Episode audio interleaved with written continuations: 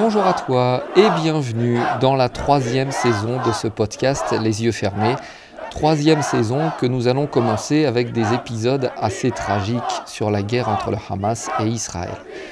J'espère que ces épisodes te permettront de mieux comprendre ce conflit, parce que les informations que tu entends et lis peut-être ne sont pas toujours adaptées aux adolescents. Je te propose aujourd'hui un reportage, donc une histoire réelle. Elle s'est passée le vendredi 13 octobre 2023. Ce n'est pas une fiction, ce n'est pas une histoire que j'ai inventée.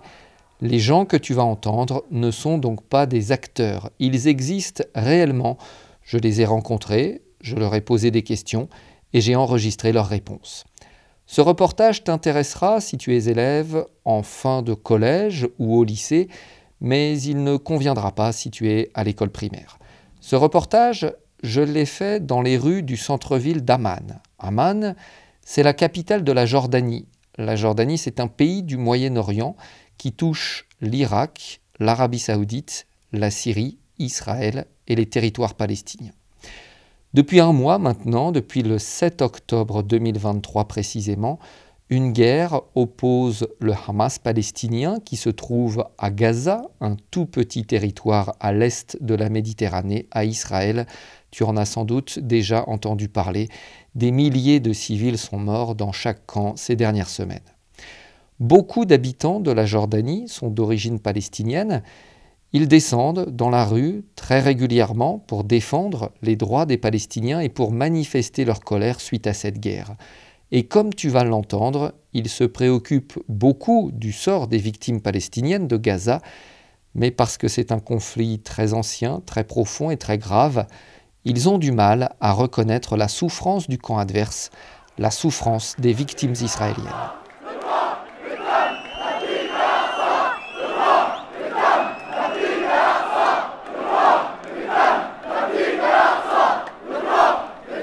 Nous voilà donc dans la manifestation. Tu entends les gens crier des slogans en faveur de la Palestine.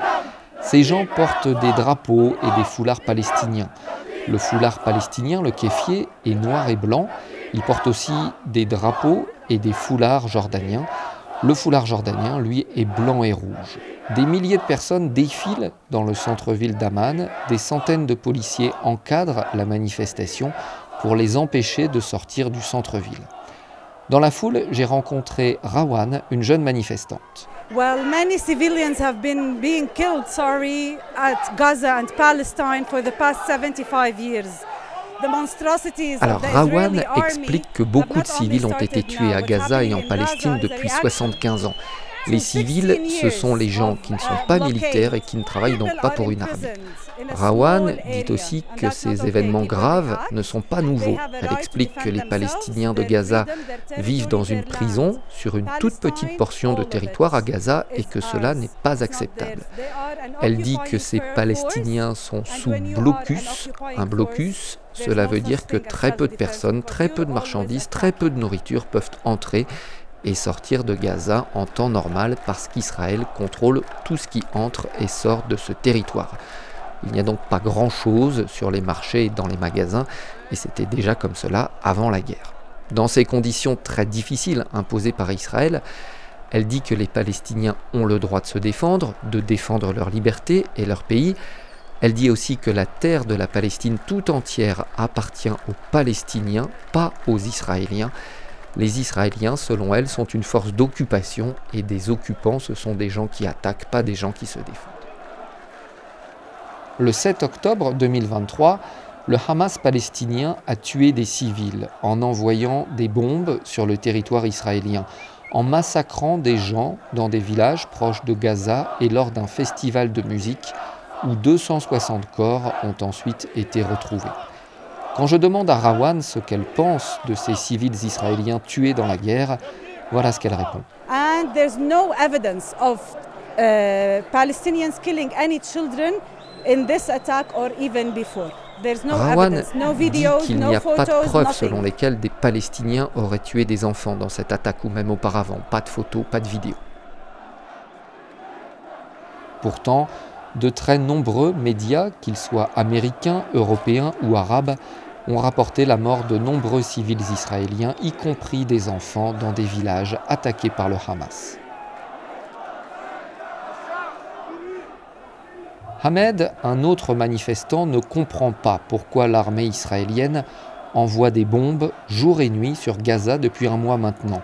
L'armée israélienne rase des quartiers entiers. Elle oblige des milliers de personnes, hommes, femmes, enfants, vieillards, à fuir leur maison. Elle bombarde des hôpitaux et des écoles. Just fight, fight Hamas. If you can fight them, just fight Hamas. Why are you bombing the civilian in, Gaza? Yes, the, this, this is the issue. Pourquoi bombardez-vous les the- civils demande Hamed en s'adressant aux the autorités israéliennes. in Il leur demande de uh, combattre le Hamas, c'est-à-dire ce groupe de résistance palestinien considéré comme terroriste par beaucoup de pays, notamment américains et européens, mais pas de s'en prendre à des civils innocents. Et comme Rawan, Hamed ne reconnaît pas que des civils israéliens souffrent dans cette guerre. There's no civilians killed in, uh, in Israel. There's no civilians killed. How do you know? I don't believe uh, the news on uh, on the Israeli government. But you don't believe the news from uh, AP, AFP, those agencies that No, are not Israeli agencies? No, I don't believe them. I just believe what I see.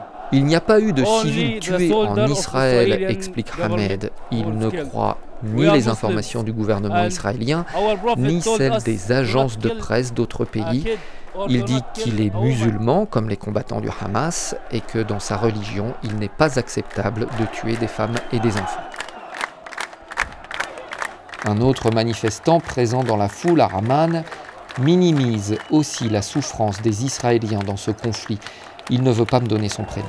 So, what I think that uh, they don't want to kill civilian people, but uh, most of Israeli people uh, had to um, had to help the army to get the Israeli nationality.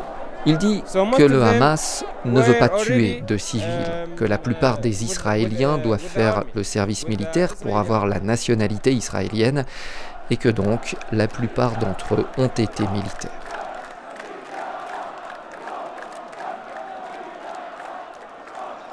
Le Hamas a pris plus de 200 Israéliens et étrangers en otage. Ces otages sont retenus, emprisonnés à Gaza. Souvent, leurs familles n'ont pas de nouvelles d'eux et elles ne savent pas s'ils sont vivants, blessés ou morts. Hamed, que l'on a entendu juste avant dans ce reportage, est d'accord avec ces enlèvements du Hamas. Il trouve cela normal de kidnapper des gens dans la mesure où, selon lui, le gouvernement israélien détient aussi dans ses prisons des civils palestiniens innocents.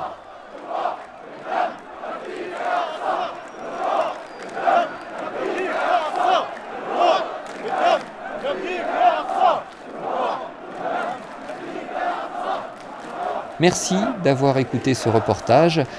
Je te conseille d'écouter également l'interview du chercheur Ethan Morton Jerome, disponible en anglais et français sur ce podcast. Cette interview t'aidera à mieux comprendre l'histoire du conflit entre Israéliens et Palestiniens et du coup à mieux saisir ce qui se passe en ce moment.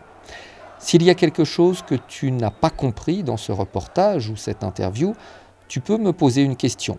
Comme d'habitude, en enregistrant un message parlé sur WhatsApp, mon numéro figure sur la page du podcast. J'essaierai de répondre à ta question et si je n'en suis pas capable, je ferai des recherches pour essayer de t'éclairer un petit peu sur ce sujet très complexe. Merci à toi et n'oublie pas, de temps en temps, ferme les yeux et ouvre grand les oreilles.